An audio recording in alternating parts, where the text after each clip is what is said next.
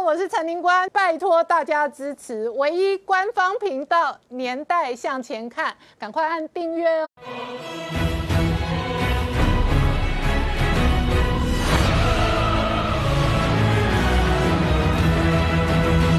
年代向前看，向前看年代。大家好，我是林光，欢迎我们忠实观众跟粉丝朋友扫描 QR Code 订阅《年代向前看》YouTube 官方频道。我们看哦，下个礼拜美国卫生部长访问台湾的行程引来中国强烈抗议。现在解放军决定在舟山群岛进行军事演习，同一时间呢，美国放出来很有可能出售对台这个相关的新的军售案，这里头包含四架无人机哦。那过去无人机哦，在伊朗曾经是赫赫有名。斩首行动的这一个重要的军事战机哦，然后同一时间呢，美国方面呢也提出了不同的声音，包含了知名的国安记者哦，呼吁美国应该承认台湾是一个独立的国家。这个时候，美国大使还顺便爆了一个料，他说呢，川普政府从头到尾就认为中国不是合法体制，也因为美中关系全面的紧绷之后，美国国防部长昨天直接公开演说发文说，全面战中如果美美军要打仗就一定要赢，这样的这个军事冲突的风险逐步拉高的同时，今天川普签出最新行政命令。这个行政命令呢，说四十五天之后直接禁止美国企业跟抖音还有腾讯往来。什么叫做禁止往来？比方说 Apple 的广告往后可能就不能够下在腾讯平台下面的电子商务或者网络广告。事实上呢，这次。美国全面封锁中国的其中一个核心是网络的全面封锁。川普今天的行政命令是搭配昨天美国国务卿蓬佩奥推出来的干净网络、干净的 server、干净的 cable，一切全面的在数位系统跟平台下去中国化。而这背后会有多大的影响？我们待会要好好聊聊。好，今天现场有请到六位特别来宾，第一个好朋友汪浩大哥，大家好；再是台大医师李冰云医师。大家好，再是朱月忠，大家好；再是董立武老师，大家好；再是吴杰，大家好；再是黄世聪，大家好。好，这个问一下世聪哦。川普本人事实上八十六天之后要选举，那他本人加快了全面战中的脚步。这里头不只是美国的国防部长直接说美军要打仗就要赢，现在呢最新的战中包含所有数位的干净计划都要全面去中国化。可是呢同一时间呢老美打的叫做台湾牌，那打台湾牌有很多层次。第一个层次是下个礼拜我们会看到的卫生部长访台。第二个层次是开始越来越多的声音了，要求承认台湾是一个独立国家。那紧接着而来呢，引发的是中国的严重的抗议。没错，事实上，美国的这个包括说军事行动，甚至在这个科技战，已经打了中国大陆几乎是毫无招架之力的时候。尤其是九号的时候呢，美国的这个卫生部长 S 佩他哎，这个时候阿扎尔他要到台湾来访问，那这件事当然让中国大陆相当的不开心。所以他们昨天晚上就特别公布说，从八月十一号到八月十三号，每天的早上六点到十二点的时候呢，在这个舟山群岛，包括说这个岱山水道北面的海域，要进进行所谓的。实弹的这个演练，那当然这个意味来说的话，恐吓、恫吓的意味当然相当相当的浓。那为什么这个样子呢？因为他要表达对这一切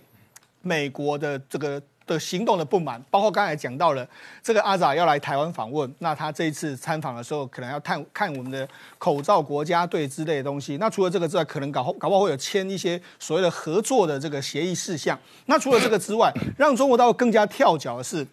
美军呐，这个根据美国媒体的这个报道，就是说美国可能要出售四架所谓的无人这个海上卫士的这个无人机，那因为这个总金额大概是约莫是新台币这个呃美金六亿左右，大概是新台币一百八十亿元左右的这个数字。那因为这个数字为什么中国大陆非常的担心呢？因为目前台湾的这个无人机的这个航行范围呢，大概是只有一百六十英里，大概两百多公里诶。但是这个新的机型呢，航行范围可以高达一万。万一千公里，而且它的包括说它的这个侦查的能力，或者它有这个防这个雷达这个监控等等的，当然是对中国大陆形成一个非常大的威胁。所以中国大陆无论如何，他在这时候要表达相关的抗议，所以他用所谓的实弹演习。那更不用讲，前几天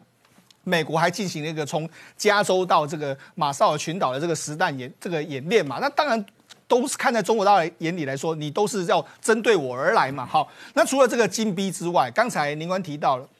科技上面的禁逼，我封锁你抖音，封锁你这个腾讯的微信之外，现在呢还有一个无任所大使啊，叫做布朗贝克，他还出来爆料。他说呢，哎，其实呢，川普呢有搞不好他不会承认中国是一个合法的政权。他就说呢，虽然中国大陆一直说了，中国共产党一直说呢，他可以提供给全世界一个地其他国家仿效的合法的这个制度，但是他说美方不这样认为。那主要原因是在于人权，因为美国是一个很讲人权，人权是写在他们宪法体制里面嘛。他说中国大陆的基本人权显然没有受到保障。他讲了一个非常重要的这个基本人权，就是因为这个信仰的问题，因为中国大陆特别是。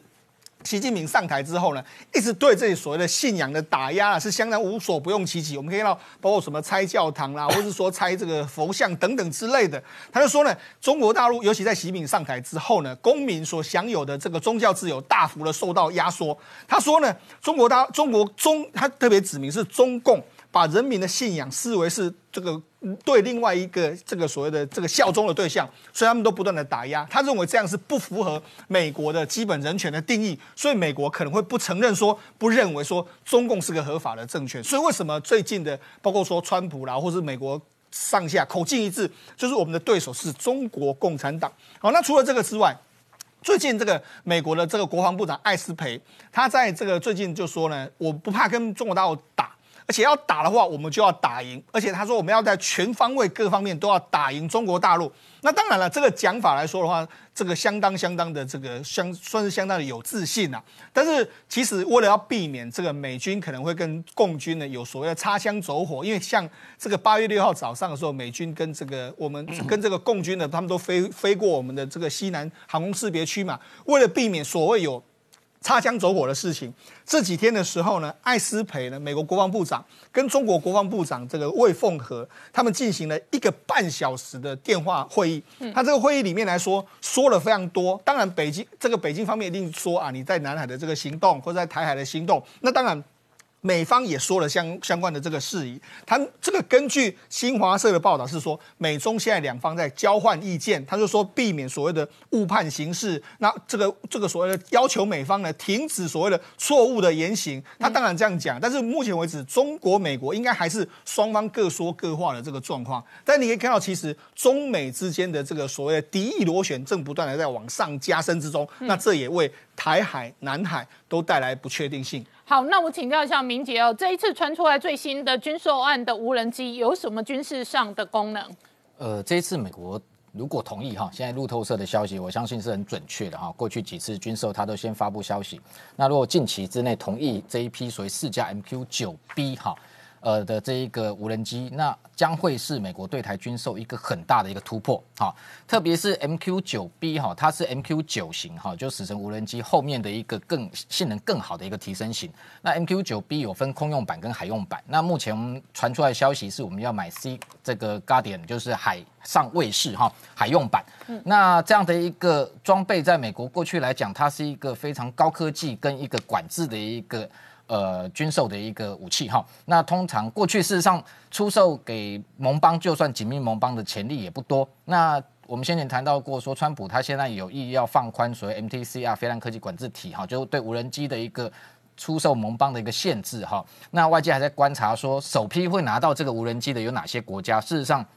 的确哈，都要跟他关系非常好。那前几。个案例，美国同意的包含像日本，包含像南韩，但是他们采购的是像这个 R 呃 RQ 四哈，就全球之鹰。那像澳洲来讲，他买的是 MQ 四 C 哈，就海用版的这一个海神无人机。那这个所谓的死神无人机演变成现在这个叫海上卫士的无人机哈，那基本上它可能有侦察型跟攻击型两种。目前来讲，到底是出售哪一型还不确定哈。那但是就算拿到侦察型来讲，对我们来讲，台湾的军方来说，这跟这可以说是一个可遇不可求的机会哈，因为我们要买这种所谓高空侦察，不管是战略型或者是像这种中大型的这种 MQ 九来讲，很久很久，大概十几年前，我记得我们的空军就不断的在寻求哈，寻购，希望能够获得像全球鹰那一型的，它是属于比较大型的战略无人机，那主要是用于这个侦察用。但是这一次这 MQ 九 B 它还具有攻击性的能力，所以这个背后代表的是说台美的军事合作的关系又更上一层楼。那美国对台湾的信任程度。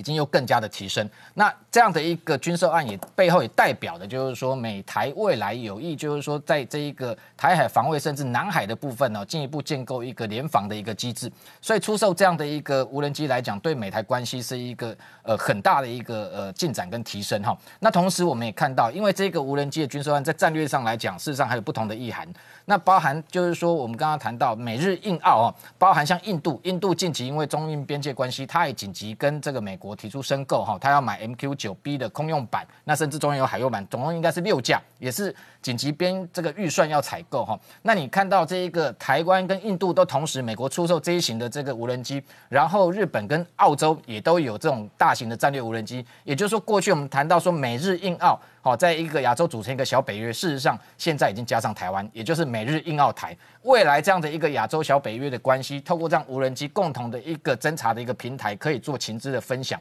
让它共同的来联防，包含台海或南海，那共同的来围堵中国，那这个都是战略上的一个意涵。军事上来讲啊，这一型 MQ 九 B 它是最新的哈，这一个等于最新。这个最新型的这样的一个无人侦察机跟攻击机哈，那它主要是说跟过去在空用版的来讲哈，差别在于说它这种海海用版，它的未来可能它在这一个机手机腹的部分会加一个三百六十度的这一个环视的对海的征收雷达，那也就是说以监控海面的目标为主。那换句话说，台湾如果配备这一型的侦侦察用的无人机，我们都先不要讲它挂弹不挂弹，台湾的这个征收的能力就大幅的提升哈，因为它的航程将近可以飞到一万一千公里哈。那等于说是整个中国大陆，你如果要在陆地上侦侦查的话，都可以在它的范围之内。那海面上更不要讲哈，台湾东面的海域，我们的。都可以出 ADIZ 的范围之外，然后同时你今天如果要去协助征收南海，也可以飞的航程比我们现在的 P 三 C 都还远很多，滞空时间都超过四十个小时哈。那这样的一个上面搭载 APY 八型的这种雷达，它对空也有征收的能力，然后还有这个 MTSB 的这种多频谱的这种跟监系统哈。那等于说你海上的目标，我可以一路跟监你。换句话说，我们今天假设未来如果解放军它的大型航舰，包含航母，包含我们先前讲零七五。好，这种两栖突击舰，它从它的第一岛链要出来的时候，不管出台这个这个台湾的东面的海域，这样的一个无人机就可以一路跟监它，完全不会 miss 掉它。那跟监能够顺利跟监它，这里背后代表什么？台湾也已经具备一个哈，事实上这样就是一个活动的卫星，好，有一个及时侦测的能力。那看得到它背后意涵的就是我打得到你啊，因为它这样的一个跟监的过程，事实上它也可以同时导引未来我们后续。事实上，这是一整个 package 的。先前谈到我们要跟美国采购的 M 幺四两这个海马式的系统，好，多管火箭也好，ATMC、ACMS 这种战术导弹也好，或者是陆基型的这一个鱼叉飞弹或空射鱼叉飞弹，未来透过这样无人机的远距征收，我在远方就可以把目标定位，然后传给后方，我的这个火炮或飞弹就可以直接对它进行打击。所以这一个作战的一个战术的一个方式，完全都符合美军近期在第一岛链用于围堵。好，解放军要出第一岛链的一个相关的一个作战计划，所以这样的一个这个整个不管是战略上的意涵也好，战术上的意涵，事实上都非常的高。另外哦，这个如果未来哈，假设说他同意。出售给台湾就攻击型的，也就是说上面可以挂弹，那基本上它四个挂点哈，那同时它可以譬如说挂两两枚五百磅的这个 JDAM 的远距的这种飞弹，同时这个另外两个挂点它可以用复式挂架，至少挂四枚的地狱火飞弹，也就是说今天如果它航程有一万一千公里之远哈，事实上这就是如同这个一架带有巡弋飞弹相同的功能的这样的一个无人机，它可以整个中国大陆的目标都是它攻击的范围，所以它攻击性非常强。所以，美国若同意放宽出售给台湾这样的一个武器，当然这样象征意义是非常的大。但是同时就是说，因为这样子攻击性的部分，它在出售给法国的潜力来讲，哈，也是分两阶段。所以我们判断，大概第一阶段会先给征收型，第二阶段再同意你挂断。挂弹，那同时上面的地狱火飞弹，事实上我们国军也采购了很多批，但是不能挂在上面，因为它有 end user，就是这个最终使用者的一个相关的限制哈。那美国同意之下，未来如果可以挂弹，对于这个解放军渡海，当然有很大的贺阻能力。那另外补充就是说，舟山群岛的这个军演，当然这个非常明显明显的在时间上就针对性，这个美国的这个卫生部长啊来台湾访问，所以时间你看这个只有差一两天。第二个部分也是因为这个近期美国在东海，我们包含看千年潭的美利坚号的这个两栖突击舰也在这个地方进行军演，所以它也加大在对美国做一个政治跟军事上的一个反制。不过整体的架构上来讲，我们在观察，因为今年的台海局势的变化，包含美台，包含这个或者美中的关系哈，我们可以看到就是说，今天解放军加大对台。文攻武赫，一副要做事要打台湾的这个姿态不断的升温之后，美国就会这个更进一步去强化台湾的国防安全。不管是他派各军机每天频繁的在台海周边巡弋也好，现在又有这个这个包含都是现役最新的武器装备一一要出售给台湾。但是这样的动作可能又进进一步让这个解放军他也没有办法下台，所以他又把动作更加大。那所以这样的一个同时，这样双方在你来我往的情况之下，一方面中共对台的这个武力的威胁似乎是风险是提升的，但是我们反而也看到另外一方面，美台的军事合作跟台湾国防能力的机会也是提升的，所以风险跟机会并存。但是这样的一个机会大增的一个最实际的状况，就是台湾的国防的实力是逐步在增强，那也同时就表示说，中国要用武力来并吞台湾，未来会越来越困难。好，我们稍后回来。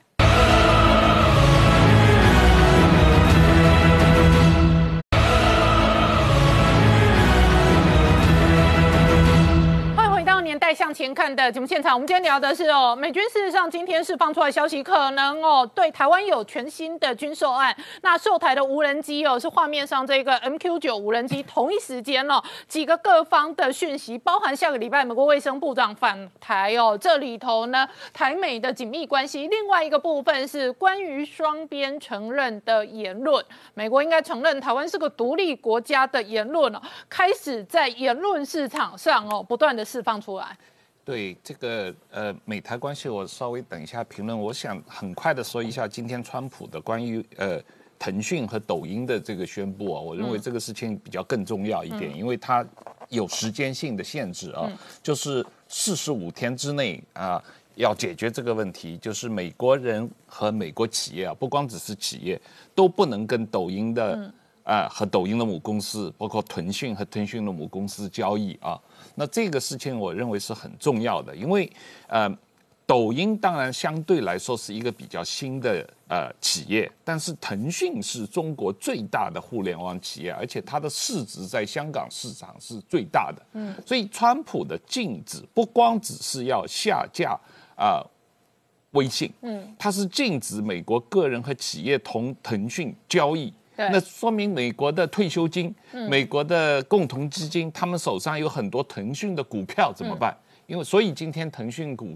票在哎香港重挫。哦，我举例说明哦，一般的观众朋友看到的白宫的声明只是说禁止美国企业跟腾讯往来，但是并不理解什么叫做禁止美国企业跟腾讯往来。我举一个很简单的例子哦，比方说。苹果要下手手机的广告或者产品的广告，那就不准下腾讯广告。是我为什么举广告为例？我知道在台湾有诊所，他们做入客生意，他们对入客下最好广告平台回收是腾讯。是，就是说腾讯给的资料可以精准的预估朱月中。五十岁可能想要做整形回春手术，所以他是 T A，但是他不会去下给一个二十岁的大学生没有消费能力的人。那美国这个做法就等于，哎，不好意思，以后你 Nike 可以下腾讯的广告吗？不行。对。那 Apple 可以下吗？不行。迪士尼，你要卖电影是不是？你可以下电影广告吗？不行。这是一个。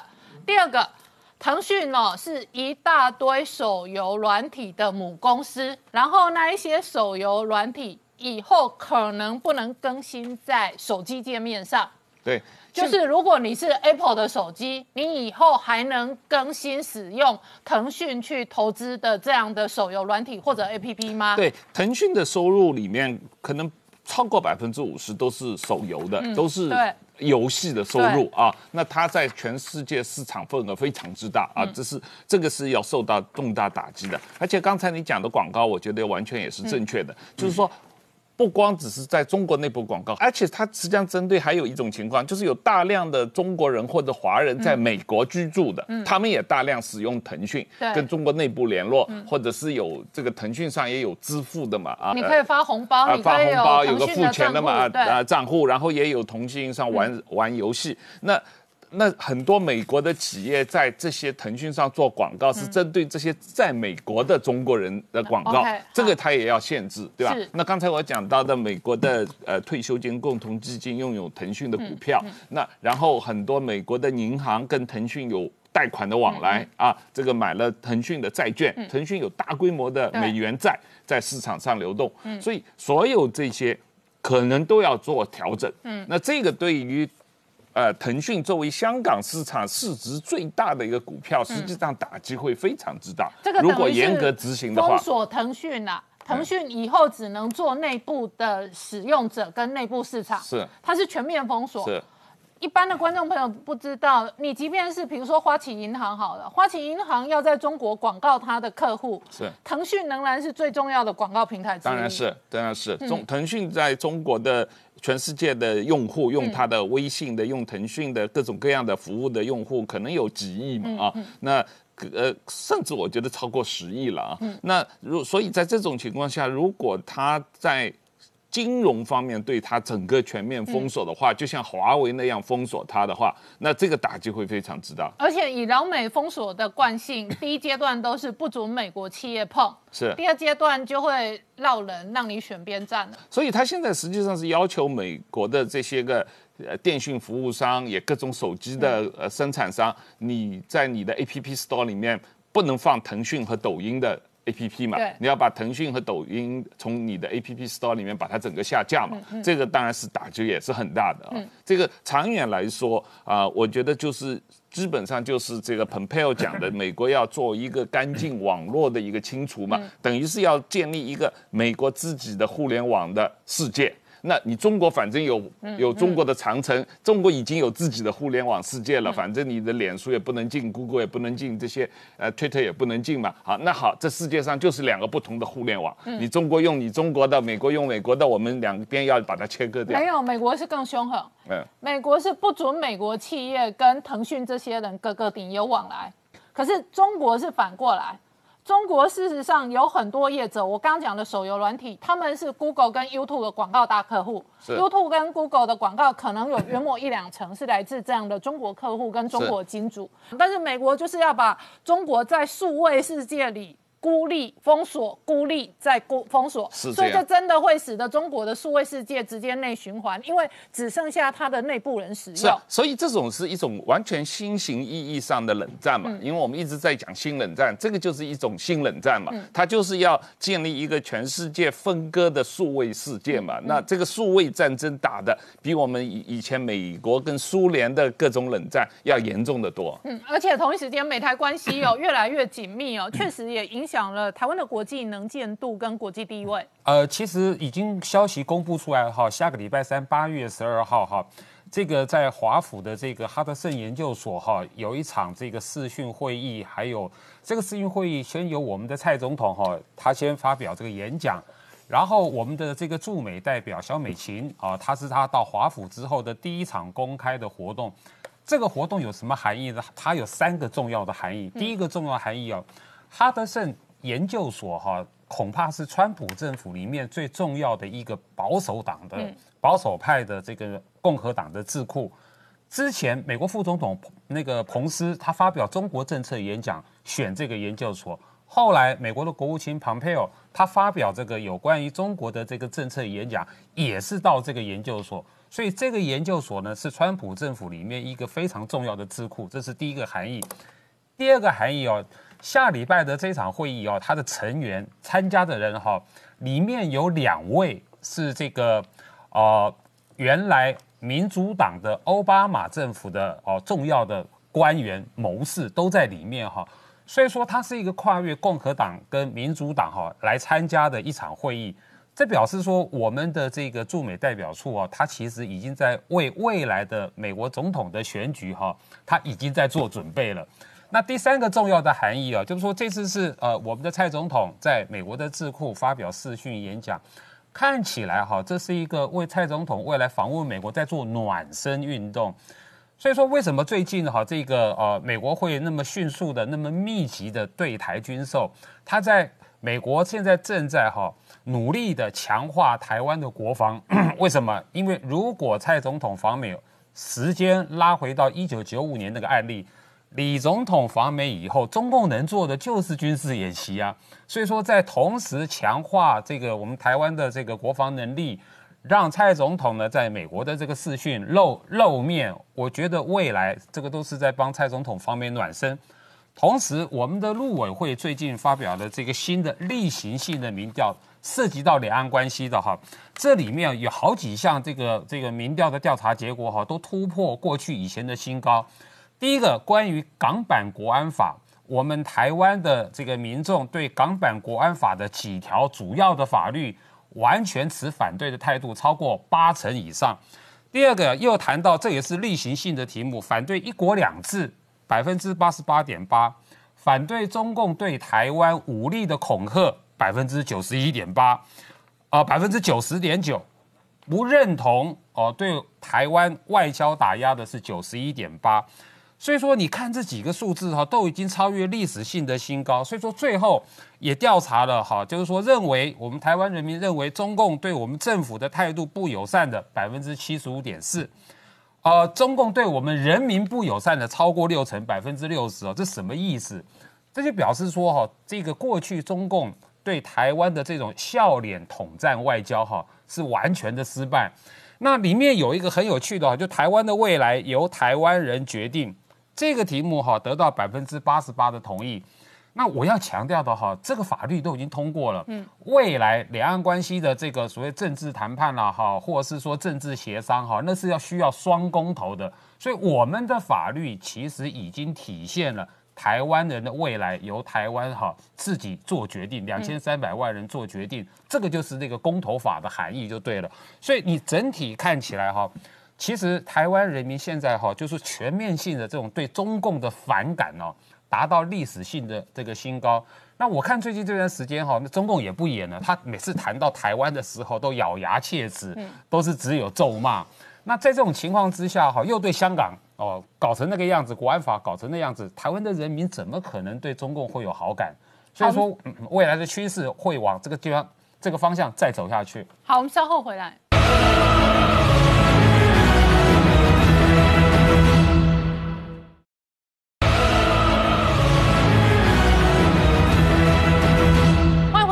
向前看的节目现场，我们今天聊的是美中关系加速恶化的同时哦，川普今天说中国会为疫情付出代价，因为美国的疫情像野火燎原一样的失控，有多失控呢？今天最新的数字确诊突破五百万人，然后死亡人数超过十六万人，而在亚洲国家当中，日本、印度、菲律宾现在也还在失控当中啊。先请教一下这个李批，那你昨天召开 CDC 的记者会，你说事实上全球现在几乎主要国家都是。流行的疫区的，可是到今天为止，你仍然反对全面性的普筛。对我没有召开记者会，我被记者会叫去。好好，你被装人想敲通告。对，然后就是说，全世界都是疫区。事实上，从疫情一开始，几乎全世界都是疫区啊。这个事事实并没有变啊，现现在并没有变得说更更更具风险性啊。而且我们看我们的那个病例，哎，几乎。一开始我们还有一些不明传来那个传染源的一个本土病例啊，现在是零呢。嗯，我们现在都是有些根本就是没有传那个本土病例的情形之下，我不知道为什么说我们的批评或者是我们的要改变政策的建议越来越多。嗯，那我们风平浪静，你应该是有已经起风了，你才去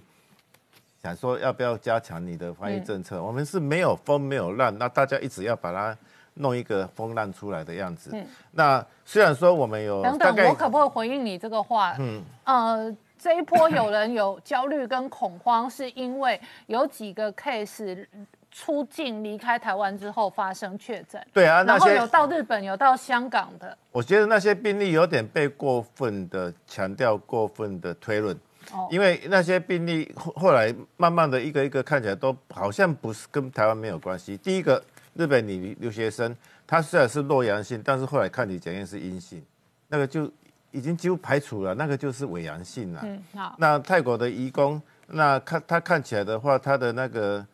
两次检验都是弱阳性啊，那个在我们的定义上也是阴性。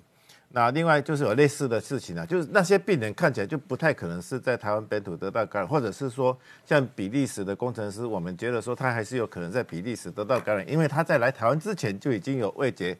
的异常的一个现象嘛。那所以我们台湾如果真的是有潜伏的社区感染，有人一直在强调这个，对对，这个是我是极力反对的。说台湾就无症状感染一直在潜伏，那到了冬天会爆发，怎么会有这种讲法吗？这个讲法有点像二零零三年 SARS 的时候，大家记得吗？二零零三年的 SARS 夏天过去，那个疫情过去以后，大家一直说冬天会来，因会再来，因为它可能会潜伏在某个人身上，然后冬天再爆出来。这种想法一直都存在。二零零三年有一个国际研讨会，我就我就 challenge 哦，challenge 那个国外的学者，他又他在说。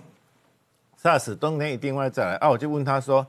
这个病毒会潜伏在一个人身上，然后完全没事，你病毒也不死，你这个人也不发病，然后到秋冬天再回来，这是在科学上从来没有发生过的事情。我们怎么可以做这样的推论？那另外说什么？哎，什么秋冬天那个动物的病毒又会在攻击人类？这个也是错误的推论，因为。”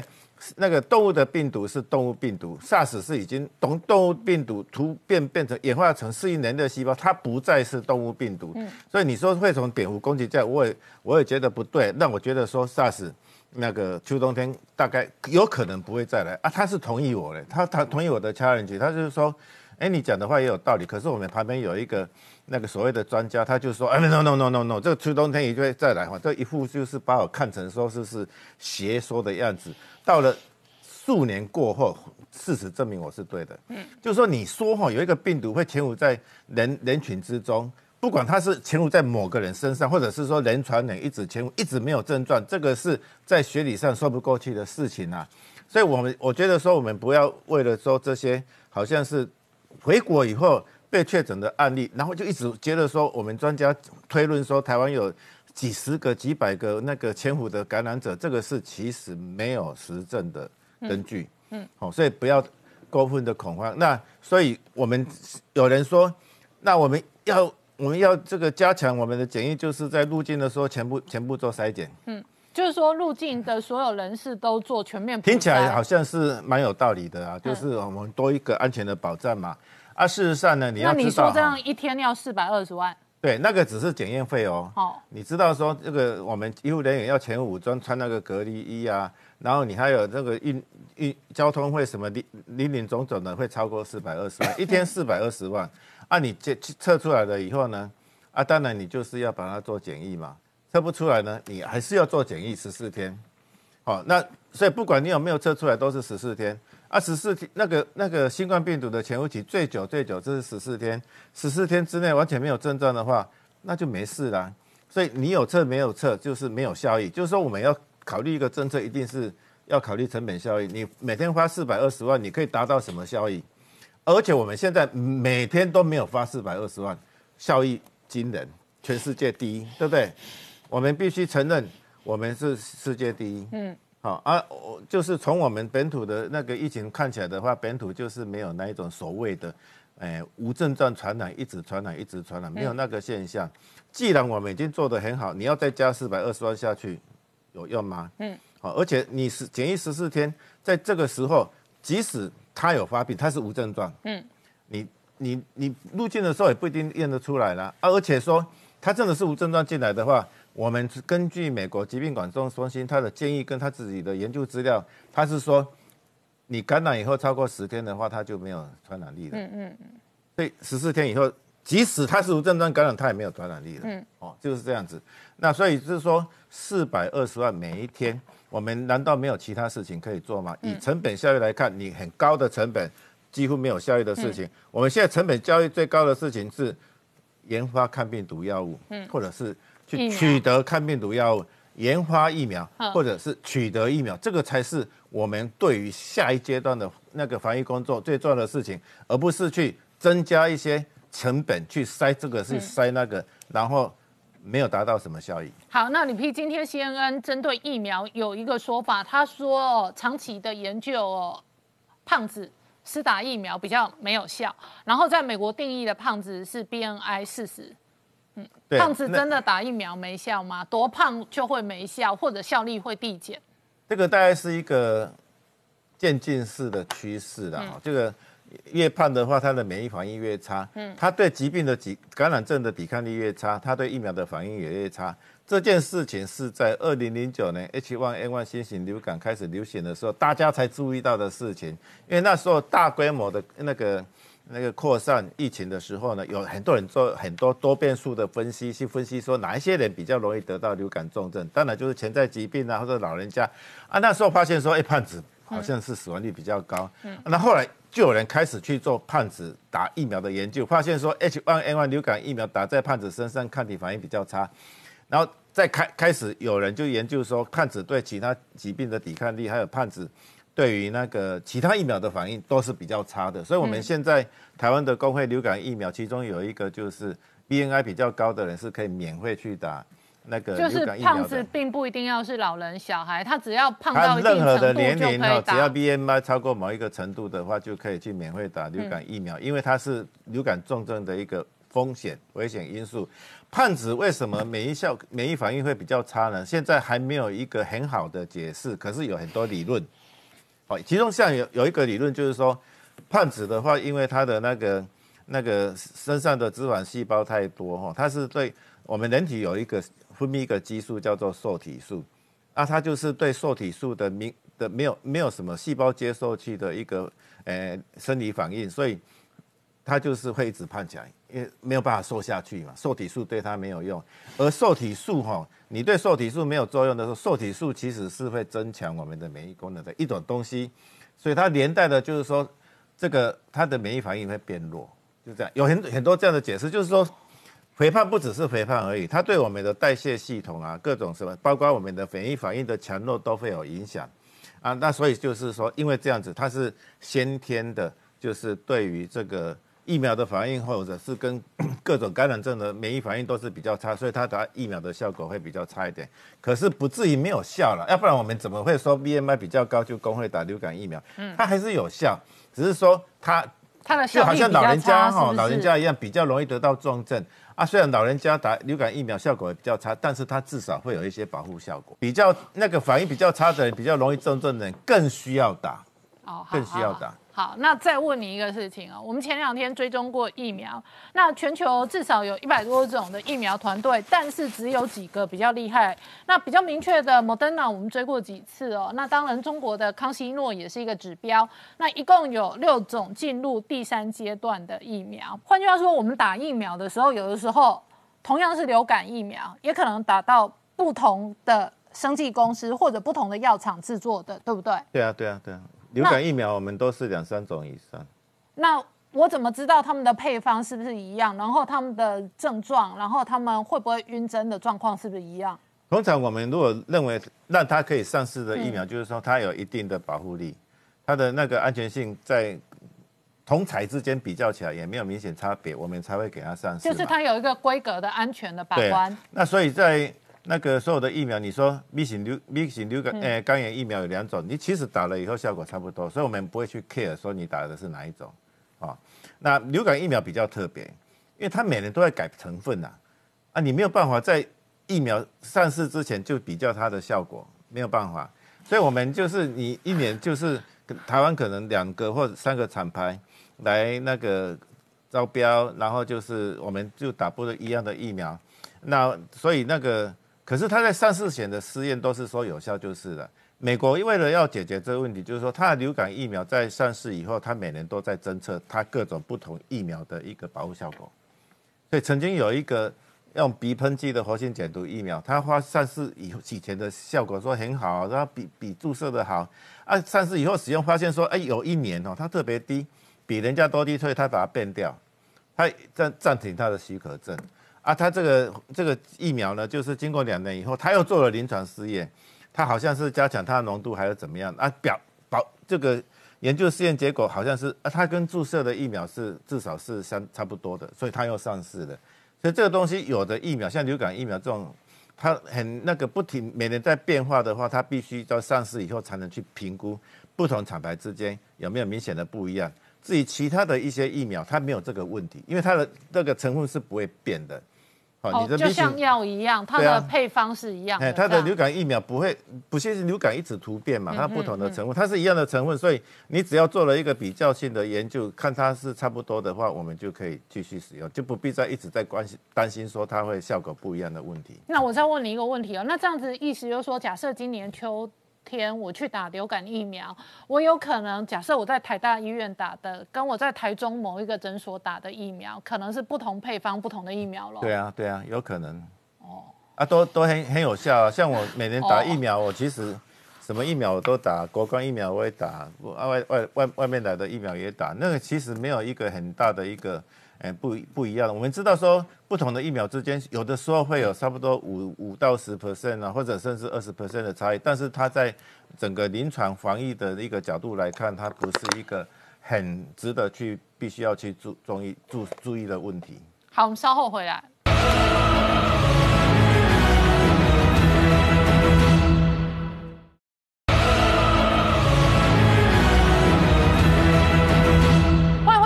向前看的节目现场，我们今天聊的是美中关系加速的恶化哦。今天川普的封杀令，白宫一纸行政命令，只给四十五天的缓冲期，然后呢，直接完全要求禁止美国企业跟抖音还有腾讯的往来跟交易哦。事实上，美国的禁运或者禁止都会影响到产业的这一个哦表现。以这次来讲，半导体的团队，当然台积电表现是最优异的。那以最近的发展来讲，台湾在这一波美中的贸易大战，乃至于在这一波疫情当中哦，电子业受到的影响也相对比较小。呃，确实哦，那整个电子业来说，当然我们前面都提过很多次，半导体真的是相对是受惠很多。可是半导体以外的产业，真是就是几家欢乐几家愁。好，我们特别关注到大力光哦，因为我们台湾的护国神山，除我们常说的台积电跟联发科之外，其实大力光也是我们很重要的一座护国神山了。尤其大力光在第二季公布财报的时候，结果比预期还要来得差。当时台股一波很明显的回档，我们从这个图表里面就可以看到，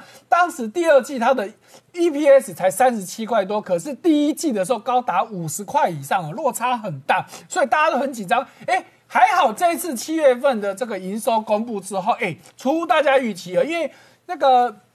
大力光的老板啊，李彦平每次自己在讲都很保守，他那时候自己法法说会自己都说可能就平平而已。结果七月份这次公布之后，哎，居然比预期好了很多很多哦。尤其以单月来看，它的季月增是成长了百分之十二哦，哈，所以说对我们来说哇，也算是松了一口气哦。尤其大家看到立讯这一波的这个。红色供应链产生的效果，对台对台湾的很多供应链都产生很大影响。可是立讯特别提到，目前整个苹果供应链当中，唯一的还没有办法搞定的就是这个镜头啊。那最主要就是因为有大力光在嘛。好，那另外我们再看到红海的部分啊，红海我们前面也讨论过，整个从去年以来，其实红海都蛮惨的。诶，可是七月份哦，终于它翻身了哦。你看到七月份单月营收破四千亿啊，哇，这不得了的事情了哈。所以你看到它七月的营收。不断都是创创了新高，而且是历来的同期新高啊，这也非常的不得了啊。不过整个前七个月来看的话，它的营收其实还是在衰退的，这是我们要去注意到的地方。好，那再看到世界先进，好，那这样子，世界先进其实是台积电的子公司哦。好，那台积电我们都知道它的订单基本上都满出来的嘛。那满出来之后呢，要往哪里去？那当然先往它的子公司去嘛。但很多人想说，那台积电满了会不会到联电去？就台积电来说，当然我先给我的子公司做嘛。那大家说啊，那大家说 label 差这么多，哎，不要忘了，不是所有的东西都要用最先进的制程啊。对，你有些需要嘛，有些跑，譬如说你先自然先进要做什么？要做电源供供应器的管理的 IC，那个不需要那么高阶的制程啊。所以你看到 A。世界先进的单也满了，也满出来了，所以他现在说哇，我真的也是不够，已经产能已经不够了，所以我要扩厂，哎，所以他准备加码在新加坡的厂哈，那这新加坡厂其实也都是他以前收购来的，不是特别在那边建的，好，所以他准备要砸大概十九亿在新加坡扩厂，好，所以我们这看到，啊，再来呢，哎，几家欢乐，刚刚欢乐的过，我们就看着这个愁的哦，宏达电，哇，真的就是。嗯，宏达电赚，它的高峰其实出现在二零一二年，那一年它的营收是最高的。二零一二年离现在多久？不会当啊啦，八年来它是不断的往下掉，而且真的是没有最差，只有更差。你看到七月的营收创二十年来的新低，居然单月营收只剩两亿多，哎。宏达电高峰的时候，一季是可以做五百亿生意的。嗯，你看到现在一个月存冷业，嗯，哇，你就知道它有多惨了哈，真的是惨兮兮哦。好，那另外一个，我们看到台湾的外汇存底，七月份。来到逼近五千亿了，已经四千九百六十二亿哦。哦，现在是全世界排名第四啊，哈，一个月就增加了七十五亿。哎，等等，月中这一个最新的资料，中国的账上外汇存底还有三兆多美金。是，然后紧接着下来就是日本。账上是一点三兆美金，再来是瑞士，是八千多亿美金，再来就台湾，台湾快要五千亿美金，快要五千亿了。所以台湾真的蛮有钱的。好，那这么多的钱到底哪里来的？想也知道，当然就是外资贡献来的哈。我们所以看到下一个图表，嗯，因为外资到今年以来，它。大量的开始买进台股之后呢，让这个外资在外汇存底的占比已经高达九十九点七八，武汉不啦。尤其你再看到我下面那一行字哦。光因为七月份持有的股票跟债券就增加了六百六十五亿美金，几个月哦？你看这是多可怕的数字！那因为台股也是七月份创历史新高，对没有错。因为之前外资其实都还在卖超，好，近几个月才开始回补认错行情嘛。好，大家想想说啊，那会不会外资以后一跑掉，那台股不就崩盘了？嗯好，没担心啊，台股在长时间以来外资其实都有一定的存量，你就以。台积电好了，这一二十年来外资持有台积电一直都在八成以上，也没少过嘛。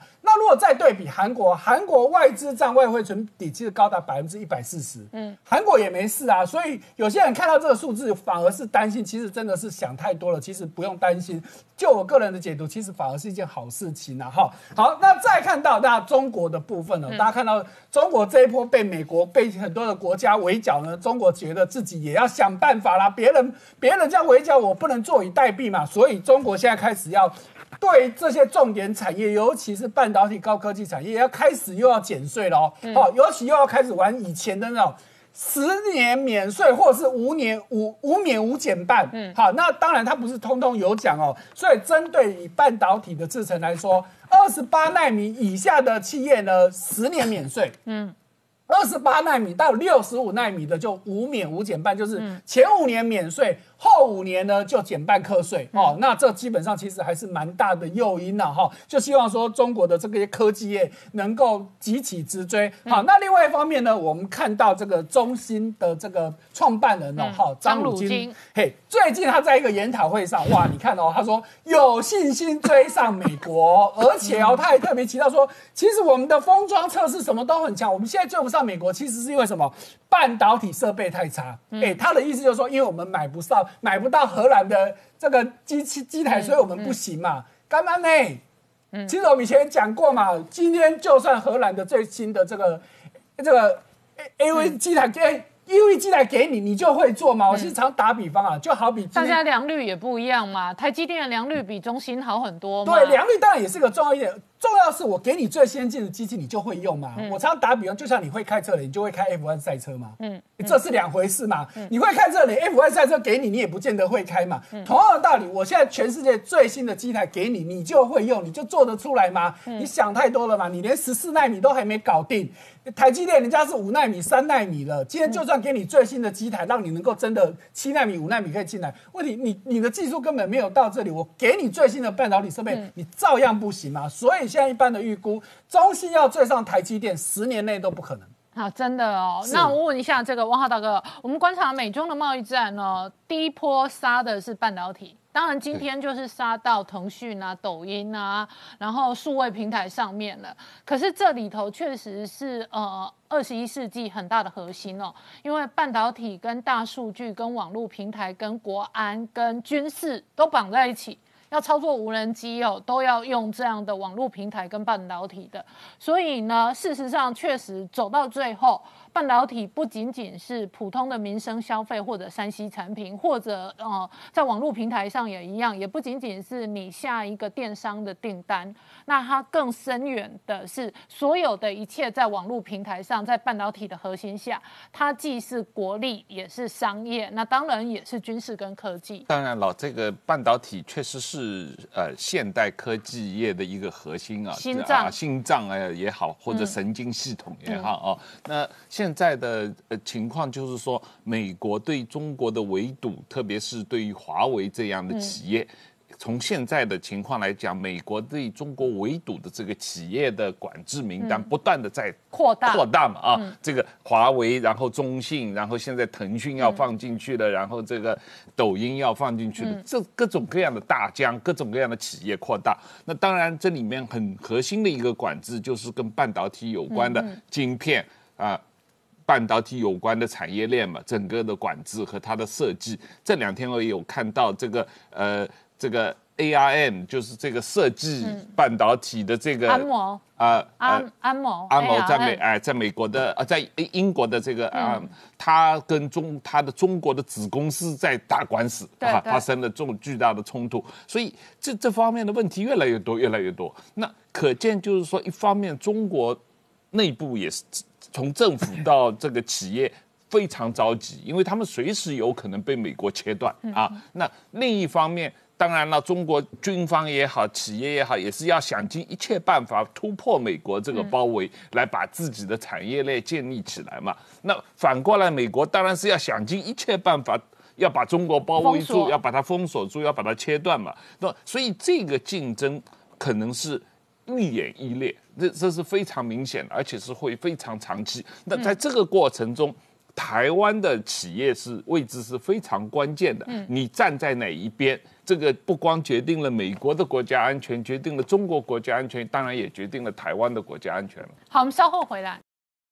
Hello，我是陈林官，拜托大家支持唯一官方频道《年代向前看》，赶快按订阅哦。Hello，我是陈宁官，拜托大家支持唯一官方频道《年代向前看》，赶快按订阅哦。欢迎回到《年代向前看》的节目现场，大家好，我是宁官，欢迎我们忠实观众跟粉丝朋友扫描 QR code 订阅《年代向前看》YouTube 官方频道。我们看川普本人哦，再过八十多天要选举投票，他今天对着镜头说，中国恶意放毒哦，扩散了病毒哦，造成了美国至少十六条人命的损失哦，一定要付出代价。那白宫立刻丢出一纸行政命令哦，直接给四十五天哦。那最后的 d a y l i g h t 呢，完全禁止美国企业跟抖音还有腾讯往来。腾讯事实上哦是中国科技股的股王，所以今天也因此消息哦造成股票的重挫。同一时间呢，美国的全面封杀令呢，显然在呼应昨天蓬佩奥公开记者会推动的干净网络的计划，所有网络上的一切都要干干净净的去中国化，把中国当作病毒一样的隔离跟封锁。然而，这样的封锁最后会带来什么样的政治效应呢？以这一次最新的新闻来讲，媒体记者追踪哦，中国在纽约的领事馆竟然也在处理文件。现在外界点名，是不是紧接着而来下一个要倒霉的是这一个领事馆呢？同一时间哦，这个美国国防部长全面备战，准备打仗。那在这样的新闻发生的同时呢，中国反倒是大规模的出现金融业全面性的大减薪，这果然呼应了李克强讲的要过苦日子，要过紧日子，而苦日子跟紧日子哦，恐怕连富豪哦都可能面对完全不一样的局面。这背后会有多大的政治、经济、军事的影响？我们待会要好好聊聊。好，今天现场有请到六位特别来宾，第一个好朋友汪浩大哥，大家好，再来是董立武老师，大家好。再来是苏月忠，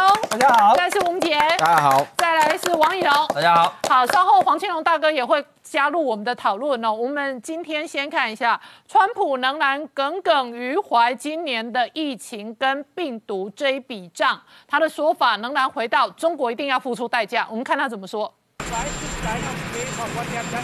Well, we're going to see. What China did is a terrible thing. Whether it was incompetence or in purpose, it was a terrible thing that they did to the world. Not only to the United States, but to the world. A terrible thing. But during the course of the next four years, we will bring our pharmaceutical and medical supply chains home. We're going to bring them home where they belong. And we'll end reliance on China just like we did with the washers and dryers, just like we did with many other things. We'll be making our product here safely, beautifully, and inexpensively. 好，老王刚刚看到的是，川普直接说中国蓄意放毒，而且扩散病毒。然而同一时间，白宫就丢出了超级杀的行政命令，杀的不只是抖音，还包括腾讯。对这个，为什么川普要再次强调是中共的放毒啦？因为他要告诉大家说，为什么我要派这个很高层级的这个卫生部长到台湾来啊？就主要就是因为你们中国散播病毒啊，使得我们不得不这样做嘛，哈。那他其实主要也要反映就是这个 WO，因为你们不让台湾加入 WTO 嘛，那我就自己派人去问问，就来关心台湾嘛。所以大概是这样，川普一再重申他的论调，其实这个主轴很明显呐，包括他接下来大家可以看到下一张图，他他要谈到未来我这个这一次哦六大主轴跟他上一次在竞选的六大主轴是完全不一样。上次六大主轴他主要强调说我要退出太平洋协议啊，然后说哎我我要这个打击这个我要征求贸易的平衡。但是这一次的六大主轴大家可以看到，它有三大项的主三大项的要求是要求在哪？它要求就是 focus 在疫情啊，就是说我要让疫情经济从疫情当中恢复，然后呢我要让美国成为最多药品药商的这个这个地方，然后所以你可以看到很明显都锁定在这个药药局的这部分，然后再来一个地方，它要。战胜中共病毒啦，这也是它的最大主轴啊。那另外三个就是比较一般的，就是跟就是用关税啦，主要有个逻辑就是要让那些美国企业回流本土，那它可以运用一些关税啦，运用这个搬家，然后永远把工人放在第一位。这是他最新告诉大家的，二零二零我这次大选的六大承诺啦。所以你看到川普很不管他未来讲话也一定是这样，因为他的三大六六大承诺里面有三项就锁定中共病毒啦，所以他一定会是这样去打。那锁定他，你锁定中共病毒，你要制裁他。过去我们常常讲哦。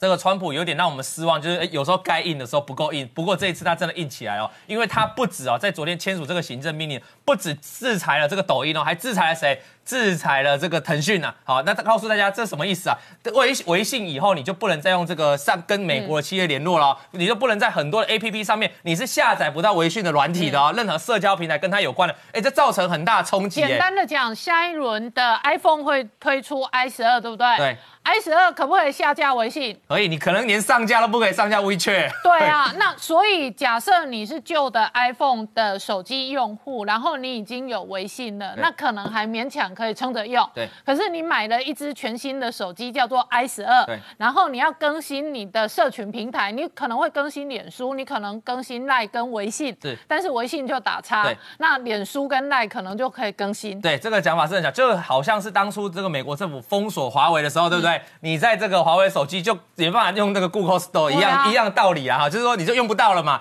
那你这个微信，我们上次有看过，微信的使用户在全球是非常多的哦。那等于是说，全球 Apple 用户也很多，等于是。用 Apple 的人就用不到你腾讯了，那其实他也可以美其名说我是在保护这些人啊，保护隐私啊，因为你们就不会被资料被传送回去了嘛哈，所以他也制裁这个腾抖音啊，他这个期限是有的，就四十五天后要正式实行啊。那抖音的关键大家就看美微软要不要买在那个美国的业务嘛哈。那他告诉你，我们再继续往下看，其实这个刚才关姐有说啊，这个就是回应了 Pompeo 昨天提到的这个 Clean Pass 啊，就是干净网络这件事情啊。哎，你要注意哦，可能不止抖音，不止这个微信、腾讯哦，未来搞不好你只要在美国有。相关的中共的 A P P 啊，嗯，可能就会像印度一样哦，我就一网打尽，全部不让你上架，你在 Apple 的手机就看不到这些软体了。我觉得这是未来一个重要性。那这个美国白宫他们也说啊，我这是为了打击商业间谍。我们的间谍有两种，一种是政治间谍，另外一种是商业间谍，通过商业行动把你挖走的嘛。那所以这样子一个消息哦，我觉得这制裁很重哦，造成今天港股是大跌。其实这几天港股本来是反弹的，结果就因为腾讯，因为我们刚才讲了，腾讯跟阿里巴巴其实这两家现在在港交所在互争，谁是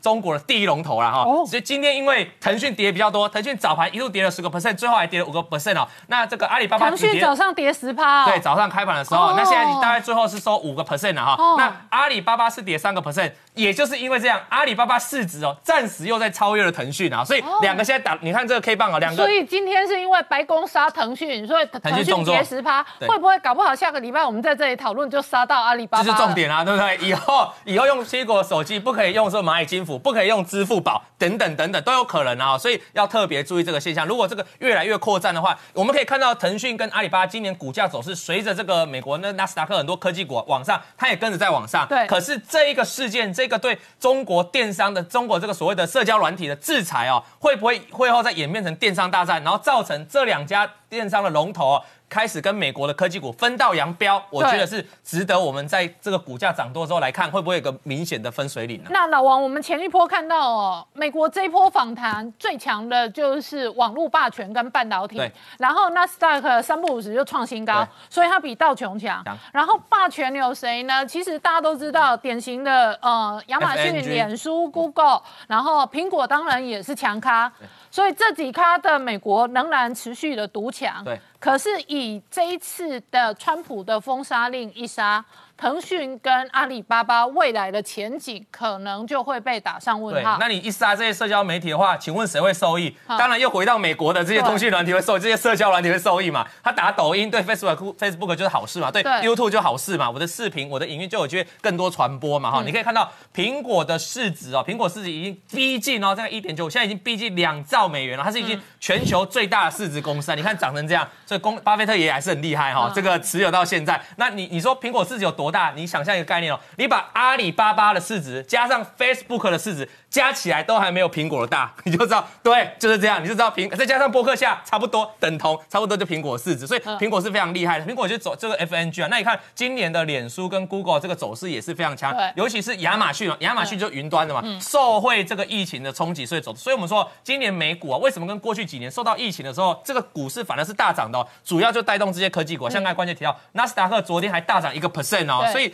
大，你看微软今年也涨非常多，因为微软也强调云端的服务嘛，所以我觉得啦，你如果这个川普你出手去打中共的这些电商哦，这些网络媒体。对最大受益的是谁？当然就是这些 FNG 龙头了哈。对所以昨天签的时候，纳纳斯达克大涨，纳斯达克大涨一个 percent 了，这也是一个。然后今天的，腾讯立刻重挫这就是一个很明显的对照组啊。哎，所以王浩大哥昨天签了这一纸封杀令哦，果然不止杀抖音，果然外界点名的腾讯跟微信呢，变成另外一个指标。然后老王刚刚讲到，美国科技股大涨，但是腾讯重挫，以及腾讯重挫之后，外界会关心，那阿里巴巴会不会杀？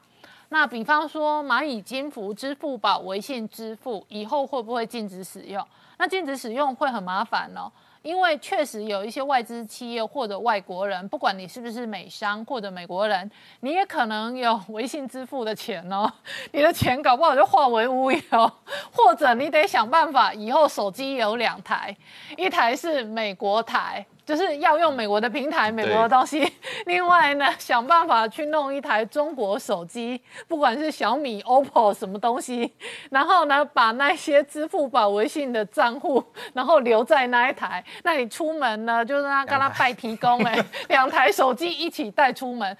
但是这是很麻烦的事情。我我我，实际上我觉得这个很多需要在中国、美国或者在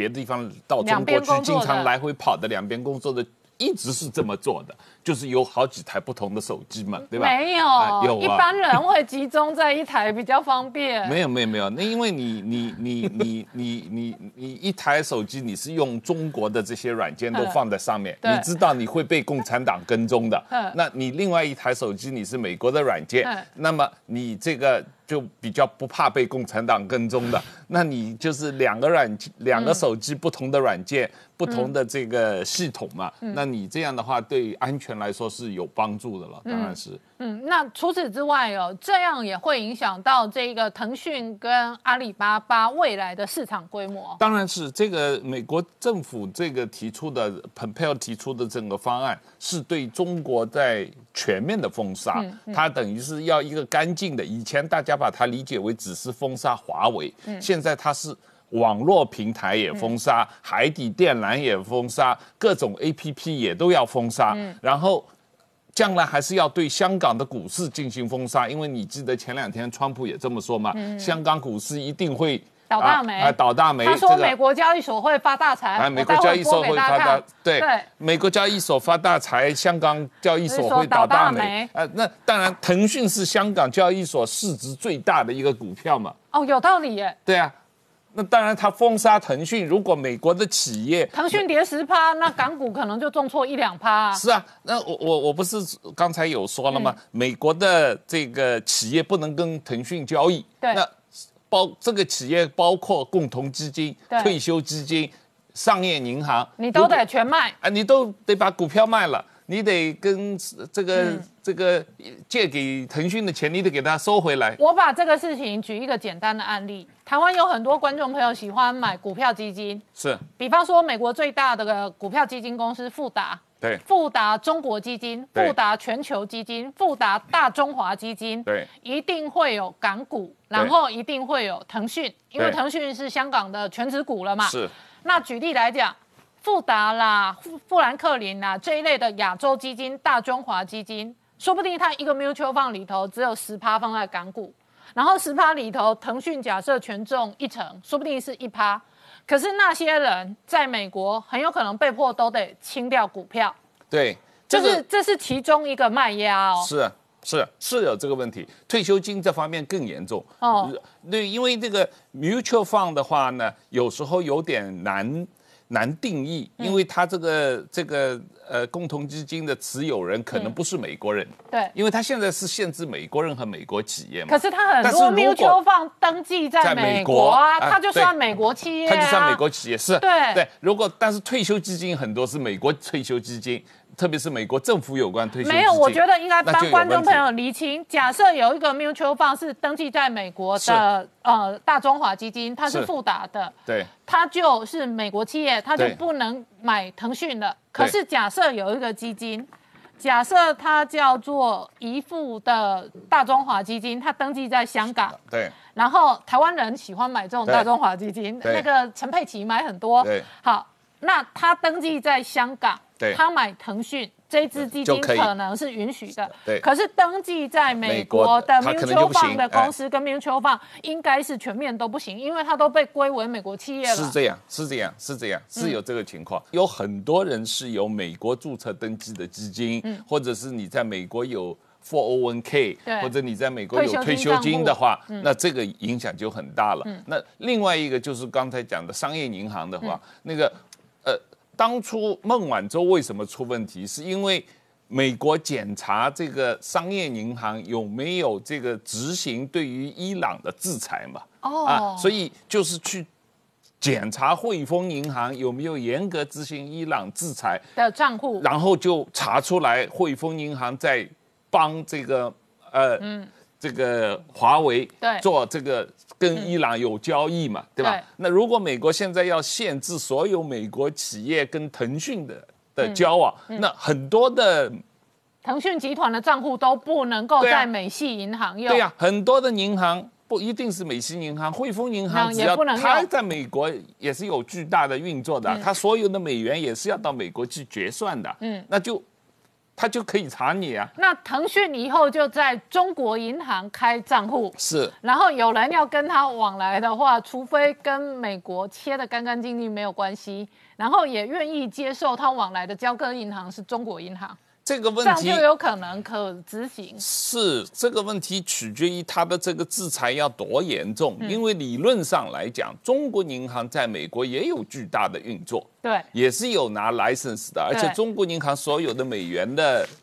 settlement，嗯，清算、交割清算也是要通过纽约分行在美国运作的。对。如果美国政府说你任何人用美元都不能够跟腾讯做交易的话，嗯。那就麻烦了，哦，那就比照华为办理了。就比照华为办理啊，因为他这个。这个这个，川普昨天的那个指令是说，所有个人和企业都不能跟腾讯做交易。啊，那马化腾现在我就替他担心了。那马化腾如果万一还要偷偷摸摸弄点东西，搞不好就跟孟晚舟一样，就等着被压了。是，呃，哦，不，但还没有，因为他并没有把它当做个人制裁了。但是如果他有跟某一个您美资企业做一些什么交易的话，那可能会受到制裁。那这麻烦真的大了。我们稍后回来。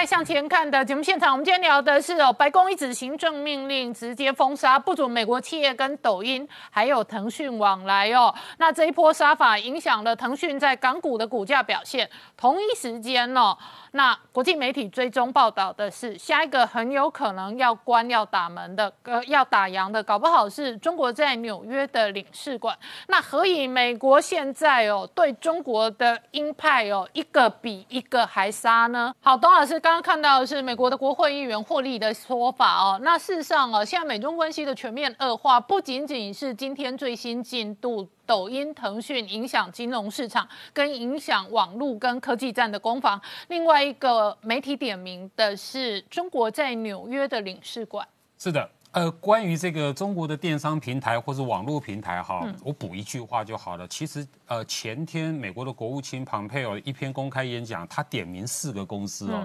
除了腾讯跟抖音，他还另外点名了阿里巴巴跟百度。哦，所以我觉得这两个这两家公司这两个黑名单在排队，在排队了哈。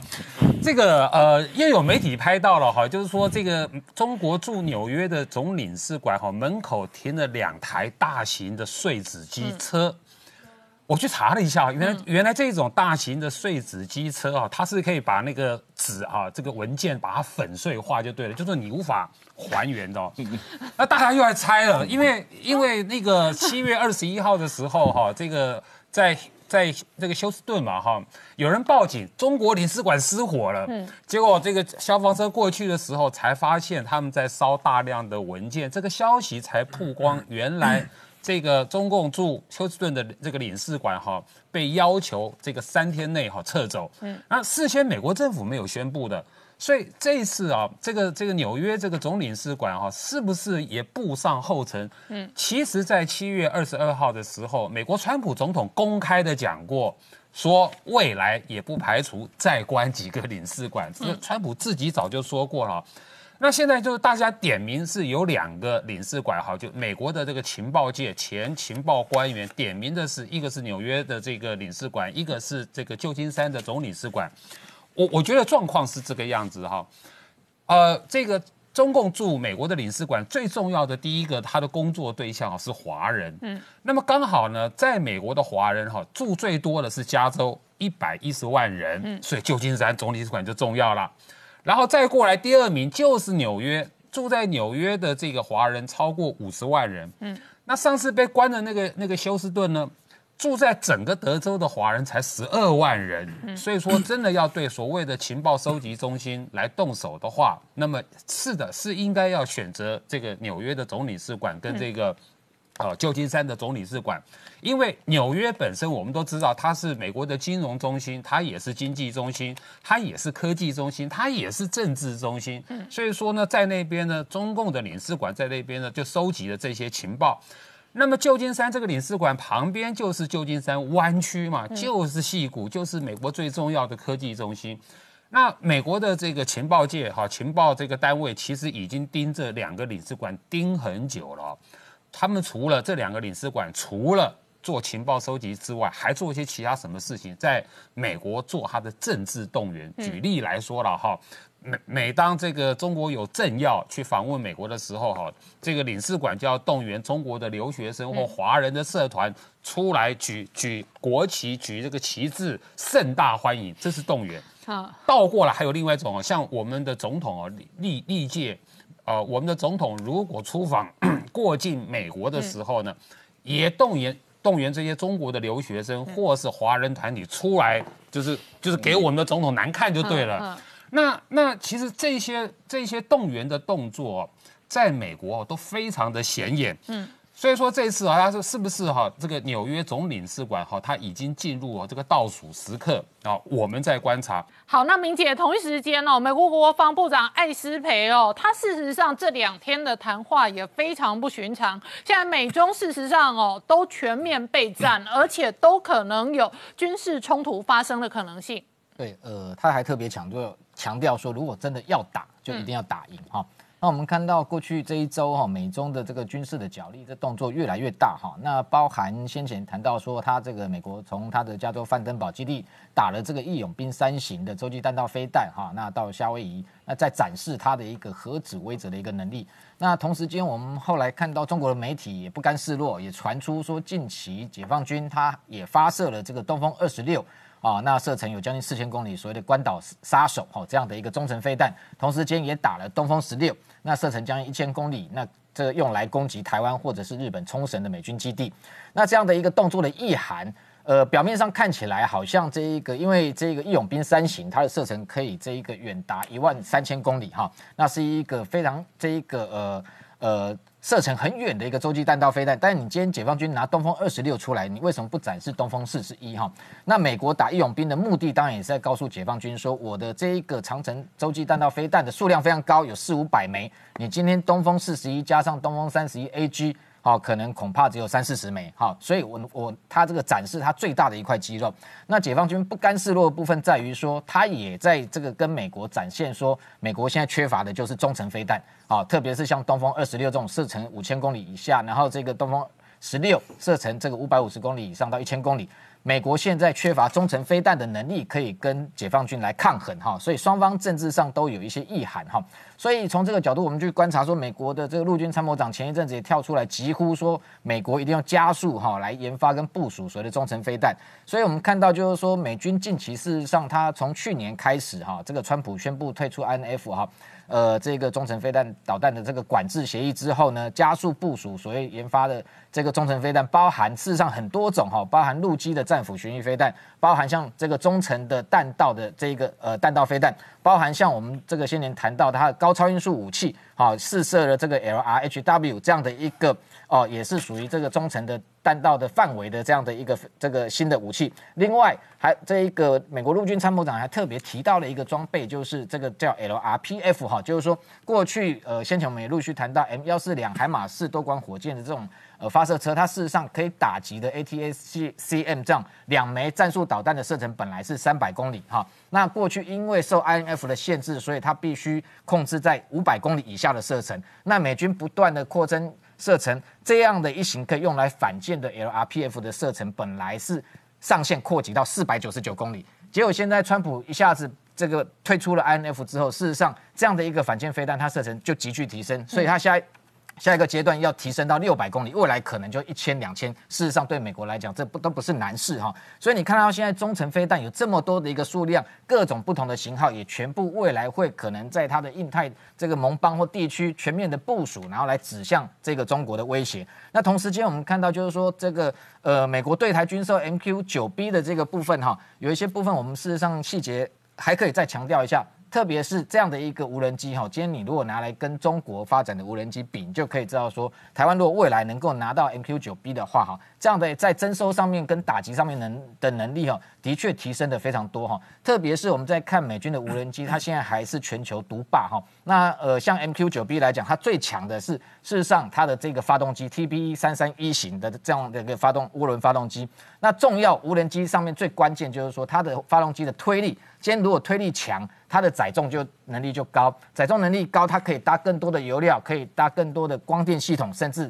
搭载更多的攻击性武器。那像这样 MQ 九 B 哦，事实上它的载重可以到四千磅，那它的呃换算成这个公斤，它一千八百公公斤左右哈，所以它的航程可以飞到这样一点一万公里之远哈。那同时，它非常特殊的是，它的发动机哈，还有除冰装置，它可以耐寒零下四十一度哈。也就是说，它飞到四万尺的这个高空，事实上，机翼跟发动机有时候那低温的情况之下会结冰，所以它有这个除冰的装置哈。这一点是这个世界各国在无人机上面的发展都不及于美军的，特别是中国解放军，它发展的包含像这个彩彩虹四或彩虹五这种或者外销型的或者翼龙二来讲，像彩虹四它的载重只有这一个。MQ 九 B 的一半只有九百公斤，那这个翼龙二更不要讲，只有四百八十公斤，所以它的航程也好，它的飞行高度也好，它的滞空时间完完全全没有办法跟美军 MQ 九 B 来这个抗衡。那特别是先前我们事实上陆陆续续看到 MQ 九型的这种死神无人机，它的战力的展现，国际全部都已经目睹哈，包含我相信中共的国家主席习近平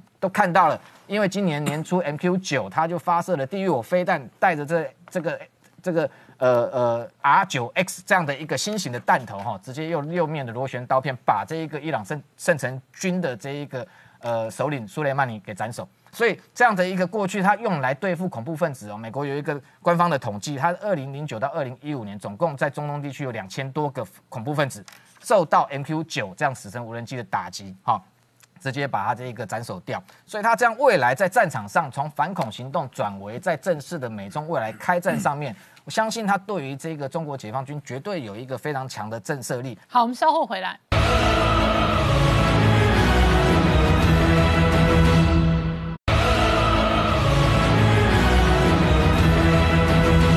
欢迎回到年代向前看的节目现场，我们今天聊的是美中关系全面恶化，那特别是哦，这个军事专家认为双方都准备打仗，然后同一时间，川普还放了一个话，这个话是说呢，香港要这一个倒大霉了，美国交易所要发大财了。这个话到底是不是下一轮金融战的起点呢？好，青龙大哥刚刚看到的是川普讲到这一个呃美中关系，特别是这一次疫情引发的全美的庞大的反中的这样的氛围跟浪潮，然后同一时间美国打台湾牌，而台美关系哦在这两年是有非常鲜明的改善。对，这一次呃，川普政府决定要派他们的卫生部长哈，在呃九号啊就会到台湾来哈。那当然，如果你纯粹从啊一个位阶的一个角度来看，虽然他是他会是第五位啊，在台美断交以后，一九七九年到现在的第五位的内阁的官员，但严格讲哈，台美的高层级的交流啊，其实到现在为止，没有人超过李登辉时代。嗯，李登辉时代的时候啊，刚讲到的那个官员，前面的四位有三位就有有两位、三位都是出现在他那个时候啊。那么早在呃这个一九九二年的时候啊，就有贸易代表啊来；九四年是运输部的部长，九八年是能源部的部长啊。那就数量来讲，李登辉时代还比后面的马英九、陈水扁到现在蔡英文都要多啊。那你讲说没有说这次的卫生部长他在美国总统的这个所谓的接任人选排班是比较高的哈。可是我们不要忘记啊，美国总统的继任人选排名第二的众议院的议长啊，Gingrich 金瑞奇啊。在李登辉时代也来过台湾，嗯啊，所以呢，呃，然后呢，李登辉还是第一个总统认得到美国大学去演讲的，对，对不对？所以到现在来讲，严格讲，台美关系也很难光光从一个部长来看到他的突破。可是这是就一个呃历史的严格下来看，如果看当下的情况，又有不同的一个看法。因为很简单，是因为美国已经退出了 WTO，WTO，WTO，而且呢，现在。美国国务卿又公开说要组织一个，包括叫自由民主联盟，要来对跟中国对抗。那这里头疫情疫这个这个这个，包括未来的疫苗的研发，国际的一个新的结合都非常的重要。这很明显，这个部长来台湾会加到里头去，这是一个重要的一个意义了哈。那么第二个呢，当然现在的美中，刚刚前面几位都讲到，从这个不管是科技、金融、呃军事各方方面面，可以说全面的对抗啊。那这个时候啊，我们就问到一个问题，就是说这一次的卫生部长来，到底是一个双方的叫边缘战略的一个一部分哦，叫做叫 brinkmanship，就是大国之间呐摆足架势啊，这个互相都要把所有的筹码摆出来哈，这是一种架势，但并没有真的要打哈。但是话又说回来，因为十一月要大选了，现在川普又落后啊，那么所有这些如果把它跟选情结合在一起啊。我们就不能说这一次的这个卫生部长来就只是一般性的这样的一个意义啊，有几个可以观察的指标啊。第一个是李登辉以前总统的丧礼，嗯，美国派什么代表来？OK。啊，现在有人在推测有没有可能高到是国务卿来，嗯，甚至是副总统 Michael Pence 来，嗯，现任的官员。那如果来的话，这当然是对美中关系是丢下一个深水炸弹，对。啊，因为他直接就否定了这个三公报的一个存在，而且是把。美国的这个台湾旅行法一下子就是飙高到最高的一个层级了哈，然后再来一个情况就是说最极致的地方，万一南海会不会出事？这个我想之前的讨论很多哦，但现在这个氛围变成说，以前很多人在谈那个问题啊，现在都觉得说以前那都是纯假设，现在认为不是百分之百不可能啊，叫做什么呢？直接跟台湾建交，就跟中华民国恢复邦交啊，这个话题啊。那么这个话题为什么现在会可以谈的一个道理，是因为说你中共你都不承认中英联合声明，你说它是历史文件，那么美中三公报它难道不可以当历史文件吗？嗯。第二个是啊，当年中国是中华人民共和国同时承认两个德国，你现在还是承认两个韩国，嗯。美国为什么不能承认两个中国？哦，这是一个我想我们要看到的一个变化。这就是为什么说这一次的这一个啊卫生部长来，我们已经讲过，从过去的背景跟他未接不见得那么敏感，但是老共不断的出来批评的原因。嗯，那同一时间，蒋经国的日记里头也记载了相当多跟美国这个往来当中的历史的这个资料跟文件。对，没错。呃，蒋经国日记只记录到一九七九年的年底哈，但是呢，光是在这样子的，特别是七零年代的时候啊，就有非常多是牵涉到跟美国之间的一个往来啊。那这里面我想可以几件大事的，包括一九七一年啊，这个退出联合国啊，这里头跟美国的角色是非常复杂的啊。那另外就是一九七九年的这个呃，就跟中华民国的一个断交啊，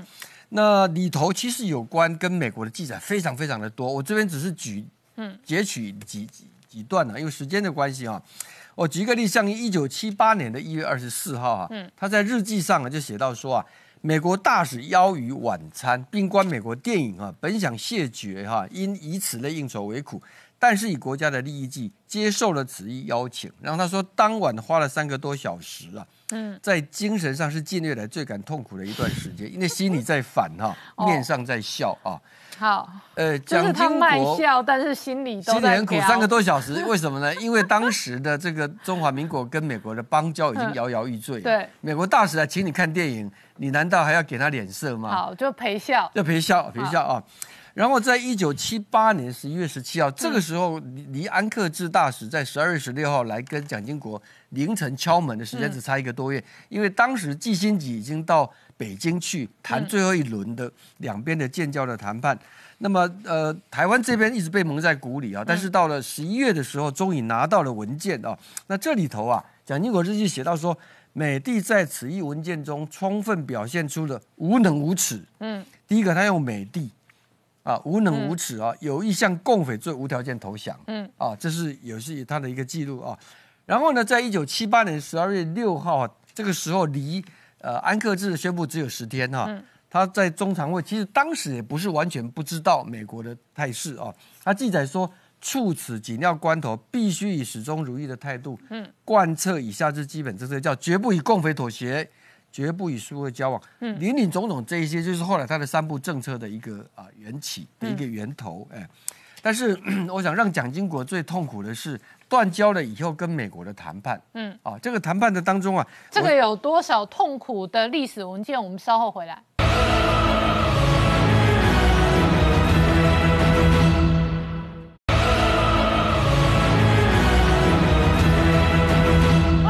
带向前看的节目现场，我们今天聊的是美中关系全面恶化。那美国现在打台湾牌，不过同一时间哦，这个呃，今年特别是揭露的一部分蒋经国的日记，有揭露了当年台美交往的其中一些历史的真相哦。比方说一月呃不，一九七八年一月二十四号的日记，那蒋经国是直白的写哦，他心里在反，脸上在笑，哦跟着陪笑。所以当时的那一段风雨飘摇的外交发展哦，让他感到痛苦。五万分没有错，特别是在断交已经确定了以后哈，那么接下来要谈判，就是未来的关系怎么去维持啊？那这里面呢，美国是从呃克里斯多夫那一次来到台北谈判就已经讲得很清楚了哈，就是说只能维持非官方的关系。嗯，那么原来的在美国的大使馆要降为办事处，而且你的原来的领事馆呢要缩减哈。嗯，那这个事情对蒋经国来讲的话呢？因为你知道，跟美国依赖上这么深，而且长期以来还曾经是联合国的安全理事会的理事国，现在这样说，他把它视之为奇耻大辱。日记上有写到啊，而且呢，要不要接受美国这个要求，让他心神不宁哈。他那一段时间呢，大概天天都睡不着觉，吃安眠药都睡不着哈，都睡不着啊。因为他说啊，宣布对美新关系的决策就是接受成立。北美事务协调委员会成立在美国改改成办事处，因为后来美国也通过了一个台湾关系法啊。那么他说啊，这个呃，只恐有错，于心不安，嗯，反省再三，坐立不安哈。因为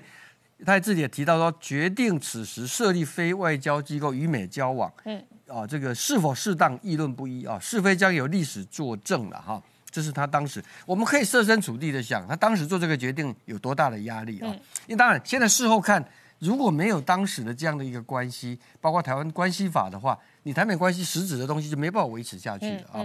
好，那么 他除了担心说做错决定误国误民之外啊，他的压力另外原因是因为蒋夫人。哦，蒋夫人跟孔令凯他的表弟啊，嗯，跟他意见不同吗？对，意见不同，因为蒋夫人在二月十号，一九七九年二月十号，她给蒋经国拍了一个电报，因为他在二月九号的《纽约时报》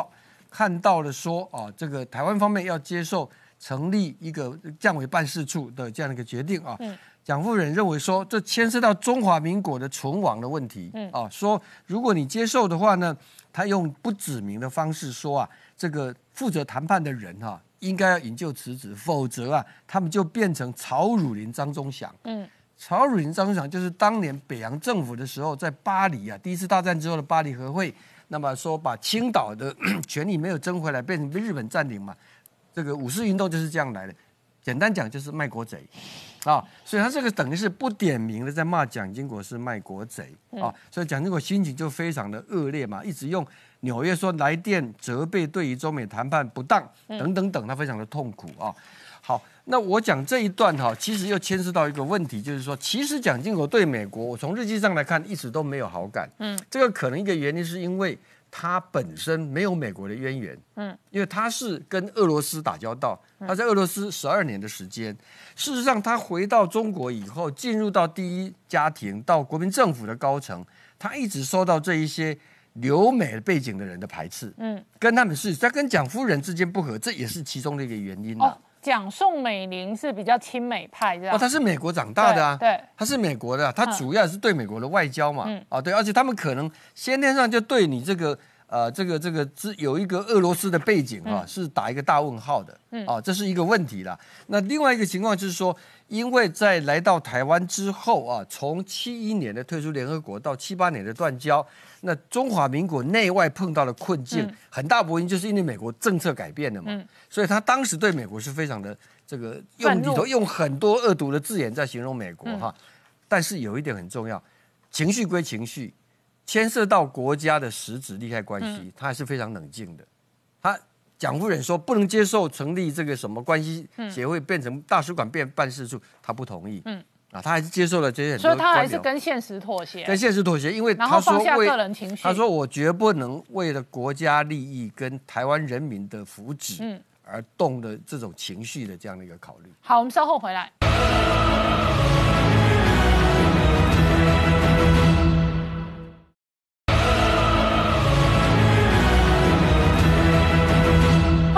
年代向前看的节目现场。我们今天聊的是哦，美国现在全方面封锁中国，特别是在数位的战争上面哦，几乎是全面的去中国化。但是同一时间，今年因为疫情，因为林林总总的局势变化，哎，真的网络霸主发大财，那其中霸中之霸就是贝佐斯啊。没错哈，贝佐斯绝对是这一波疫情全世界的最大受益者哦哈，因为光今年到目前为止，他的财富就增加了大概七百五十亿美金，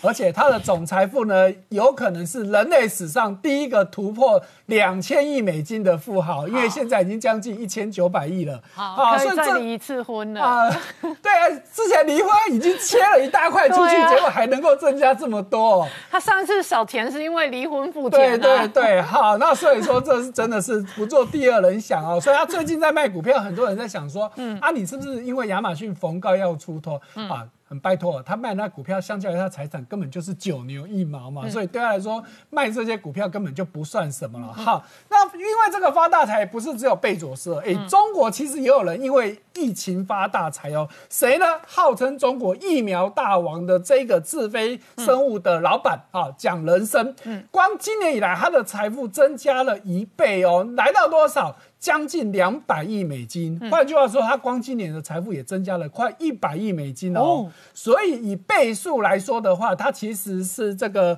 富豪排行榜当中全球哦、嗯增加倍数最多的。好，那他为什么能够赚大钱？因为刚提到他这个智飞生物研发的这个新冠肺炎疫苗是目前中国进度最快的，已经来到二期临床了。它不止本身在研发疫苗，它也是一些世界有名的公司的代理。好，譬如说像默沙东。也都是他在代理，所以他赚很多钱。好，那倒霉的当然就更多了哈。那第一个最倒霉大概就是这个万达哈，万达王健林过去我们也讨论过很多次哦，他曾经有三年度是中国的首富，可是呢，他不是因为疫疫苗的问题啊，疫情的问题哦，他早在二零一七年财产就往下滑哦，但尤其是二零一七年的上半年跟下半年，真的是他从天堂掉到地狱的时候。在上半年的时候，你看他多有钱哦，他有两百多个这个万达广场，就是大卖场，嗯，好，然后十几个万达城，然后八十几家五星级饭店，然后全世界有一千三百多家电影院，我们就不要往下讲了。上半年还有这么多，就有下半年中国开始查他的账，哦，开始对他的这个授信设限，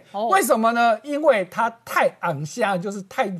太太会放话了。他说什么？他说只要我万达参与的产业。就算国企也不可能赢过我，我一定是第一。嗯，哇，这个讲这句话真的是太过 over 了，所以呢就被盯上了。所以呢，到今年到目前为止，他已经负债四千亿人民币了。所以呢，真的是最典型的富豪变富豪哦。好。那除此之外，中国的金融业也蛮惨的，所以呢，中国的国营的银行呢开始要减薪，其中已经传出来确定的就是中信银行哈，不是台湾的中信哦，这个是中国的中信，中国的中信银行是中国的国企之一哦，好，准备要减薪二十趴哦，这很多哦，而且是全面减，对，全面减。那这个这样子减，其他国企会不会跟进？其他金融机构会不会跟进？对，那确定数字的，因为只有它就是二十趴，所以总共一年可以减。减少一百亿人民币的薪水，那其他的中建功能四大行也都跟进，只是中建功能没有说减多少，哦，但是确定都是减薪的，哦，这就知道这个问题有多大。那你想，这些国企都已经是状况最好的，那民企、民营的银行那就更不用说了。好，那民营当中呢，哈，跟台湾最有关系的这个旺旺，哈，这。所以你看，这万万不忘，哎这个是中国的媒体下的标题，不是我下的哦。来，为什么他不忘呢？我们先看到上面是中。旺旺在中国，它曾经是中国最大的食品公司，可是这几年很明显，看那个比较长的长条图，就是它这几年的业绩好逐渐的往下滑。那比较短的绿色的这个是它的获利啊，也逐渐往下滑。更惨的是下面的股票，嗯，股价的部分，即便你看哦，我们后来是三四月股价都在回升的，它还是没有回升，它到目前为止还。下跌了二十八，所以蔡衍明个人财富今年少了多少？四百二十亿台币。OK，哦，也是很大条。来，再来看到外企在中国也很惨了，尤其大家看到，我们昨天也讲过的，外企现在都想要搬离中国，可是真的没那么容易。你看到法国的雪铁龙汽车想要搬离中国，居然要付出二十亿欧元的代价，为什么呢？因为 你赎身啊，这就是赎身。你卖 卖产业，你要这些之前或是之前跟你的供应商签好合约，你全部都得摆平，你就可以走。好，所以呢，你看到现在有这些中国的这个嗯。相有关的这个劳动法的专家就说，台上现在也在讨论这件事。可是有三件事情真的要注意，第一个就是资产的处理，对，赎身，对，这些你只要其中没有一只有一个没有搞定，你离开离境的时候你就会被扣押。对，哇，所以这个问题很大，所以你要离开中国没那么简单。好，今天谢谢大家收看《年代向前看》，也提醒我们忠实观众跟粉丝朋友扫描 QR Code 订阅《年代向前看》YouTube 官方频道。我们同时在 IG、脸书、Twitter 还有 Telegram 上面都有。官方的账号，我们 YouTube 平台上不定期也会推出网络独播版本的影片。同时，我们在 IG、脸书、推特跟 Telegram 的官方账号也欢迎大家分享、订阅、追踪。谢谢大家收看，谢谢。